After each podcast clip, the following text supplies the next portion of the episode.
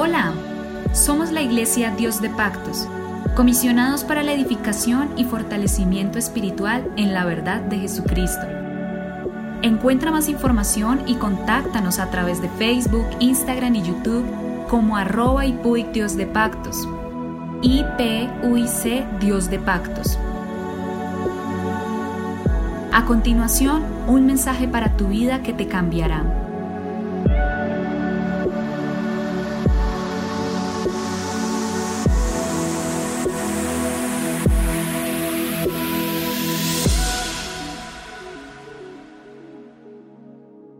El Señor Jesucristo les bendiga. Somos la Iglesia Pentecostés Unida Internacional en Colombia y estamos iniciando el mes de junio.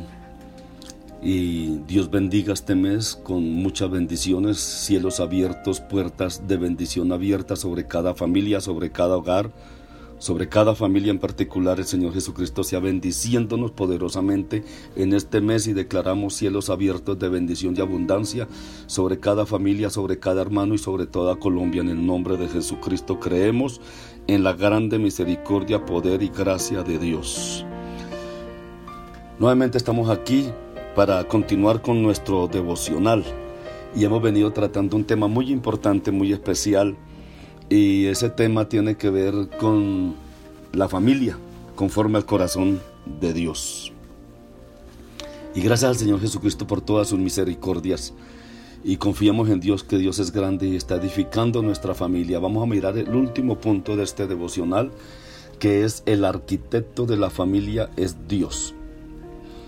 Hablamos en nuestro primer artículo, o como hemos venido hablando, de tres protagonistas en la historia de Ruth que son las circunstancias, la respuesta de la familia ante estas circunstancias y lo que es Dios. Y entendamos que sin Dios la familia viene a ser como un edificio construido sobre la arena. Le falta el cimiento. El salmista expresa esta idea con una metáfora semejante a la del arquitecto. Salmo 127, 1 y 2 dice que si Dios no edifica la casa, en vano trabajan los que la edifican. Por demás es que os levantéis de madrugada y vayáis tarde a reposar. Uno puede asistir a muchos cursos de terapia matrimonial o familiar. Puede leer todos los libros que hayan a su alcance sobre estos temas. Puede esforzarse tanto que llegue a, comer pan de dolores, como dice, dice el salmista David en el Salmo 127.2. Comer pan de dolores. Y todo ello es bueno, que usted lea libros, que vaya a terapia familiares, que consulte una cosa, que consulte otra. Y yo lo recomiendo, toda vez que usted pueda recibir consejería familiar, recíbala. Pero eso no es suficiente para nosotros como cristianos. Falta algo, lo más importante, la fe y la confianza en Dios. Sin Dios es imposible poder marchar por este camino tan fuerte que estamos marchando y un camino tan duro para la familia como en el que estamos marchando, entonces sin Dios es imposible. Por eso, cuando iniciamos estos devocionales hace como unos 10 días o más, lo primero que yo les dije es que necesitamos ser personas entregadas absolutamente a Dios para que Dios pueda glorificarse y pueda bendecirnos y pueda darnos sabiduría para dirigir nuestro hogar. Entonces, Dios es el fundador, Dios es el arquitecto de la familia, fue Él quien la creó, fue Él quien formó la primer familia a través de Adán y Eva. Él tiene los planos, Él sabe cómo eh, eh, eh, hacer una familia sana. Y en la Biblia hay, hay testimonios, en la Biblia hay pasajes en la Biblia, hay versículos, hay capítulos enteros que hablan sobre la familia, porque el arquitecto de la familia es Dios y Él tiene los planos. Simplemente eh, nosotros debemos de creer lo que el diseñador de la familia nos dice. Nosotros simplemente somos como los albañiles. Por ello necesitamos recurrir constantemente a Él para construir con sabiduría. A ningún albañil se le ocurre edificar a su antojo y prescindir de la experta dirección del arquitecto. Tampoco nosotros podemos cometer semejante insensatez eh, en el delicado proceso de edificar nuestro matrimonio y nuestra familia. Si el albañil, el arquitecto le entrega todos los planos, toda la figura, cómo tiene que quedar cada parte del edificio, pero el albañil hace lo que se le antoja, el fin de ese edificio va a ser nefasto, va a ser terrible y vamos a tener problemas y tremendas dificultades y van a haber demandas y va a haber de todo. Entonces, hermanos, hermanos, nosotros simplemente somos los albañiles que estamos edificando esta familia conforme el arquitecto que Dios lo ordena. En otras palabras, la fe y el amor son como las dos alas de un pájaro. Van juntas y no se pueden separar. El amor se sostiene con los ojos de la fe y la fe eh, se muestra activa en el amor. Esta es la realidad que descubrimos también en el libro de Ruth. Todos los miembros de aquella familia tenían fe en un Dios personal. La frase de voz referida allí respecto a Dios dice, bajo cuyas alas has venido a refugiarte, Ruth 2.12, expresa un concepto casi maternal de Dios, de la misericordia, del amor de Dios. Observemos cómo se refieren a Dios con la palabra Yahvé, aludiendo así al Dios del pacto, al Dios fiel, al Dios cercano, al Dios personal. Levantar los ojos al cielo en actitud de confianza y dependencia de Dios es lo que va a hacer que la familia funcione. Por eso cuando hay problemas lo primero que tenemos que hacer es arrodillarnos delante del trono y pedirle a Dios, ayúdanos, ayúdanos, tú eres el arquitecto, tú eres el que has diseñado la familia, ayúdanos y danos sabiduría para funcionar como es tu santa voluntad. Entonces podríamos mencionar muchas maneras de cómo Dios edifica la casa, pero tal vez nos vamos a limitar a dos puntos, y son dos puntos bien importantes de ellos que son muy evidentes en la familia de Noemí. Primer punto, Dios nos renueva las fuerzas. La vida familiar eh, implica una, una, lucha, una brega diaria intensa. Incluso implica una lucha contra muy diversos problemas como son materiales, emocionales y espirituales. Tal brega desgaste y puede llevar a un desánimo total, al agotamiento total o a veces al deseo de abandonarlo y tirarlo todo. Es en esos momentos cuando la mirada del cielo refresca y renueva las fuerzas. Cuando nos arrodillamos delante de su presencia y le decimos, Señor, no somos capaces, no puedo, es llegado al límite, Señor, tú eres el diseñador, ayúdame. Los ojos de la fe nos acercan al Señor Jesucristo y porque Él es fuente de descanso de nuestros trabajos y cargas incluidas en todo el diario vivir familiar. En Mateo 11, 28 hay un texto muy bonito que dice, venid a mí todos los que estéis trabajados y cargados y yo os haré descansar.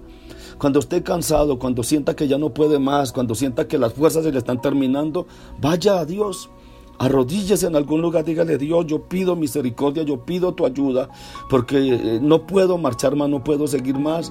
Hay tanto problema aquí en la familia, tanta dificultad, hay desacuerdos, hay una cosa y otra. Dios es el arquitecto, el diseñador, y Dios le va a dar la salida, porque le va a decir, mire, quite esta pared, mire, corra esta pared, mire, pinte de esta manera, quite esto aquí, colóquelo allí. Él le va a decir qué hacer, y cuando le hacemos caso al diseñador, las cosas comienzan a funcionar perfectamente. Hay cosas, como hemos venido diciendo, hay cosas que necesitamos cambiar y tenemos que cambiar. Hay cosas que tenemos que aceptar que nosotros nos equivocamos y vamos a cambiarlas, porque el, albañil muchas veces se equivoca en su trabajo y, deja una pared torcida o algo y tienen que tumbarla. Entonces, hay momentos que hemos dejado paredes torcidas por ahí en el camino y tenemos que volver para arreglarlas. Segundo punto, Dios transforma desiertos en oasis. Dios no se limita a darnos descanso y fuerzas renovadas, no. En su sabiduría Él restaura, Él transforma, Él cambia los problemas y las circunstancias a fin de cumplir sus propósitos para nuestro bien. Ello es así porque Él dirige nuestros pasos tanto en la vida personal como en la familiar. En el Salmo 37, 23 y 25 dice, porque Jehová perdón, por Jehová son ordenados los pasos del hombre y él aprueba su camino.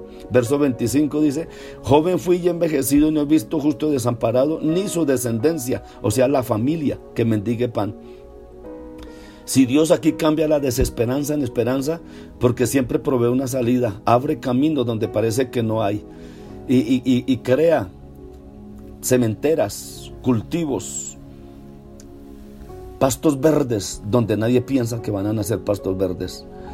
Isaías 43, 19, he aquí que yo hago cosas nuevas, pronto saldrá a luz, otra vez abriré camino en el desierto y ríos en la soledad. Esta capacidad de Dios para convertir las tragedias en historias con sentido es la lección más formidable del libro de Ruth. Esta fue la experiencia de aquellas dos mujeres que en medio de muchas adversidades y mucho sufrimiento fueron a refugiarse bajo las alas del Señor.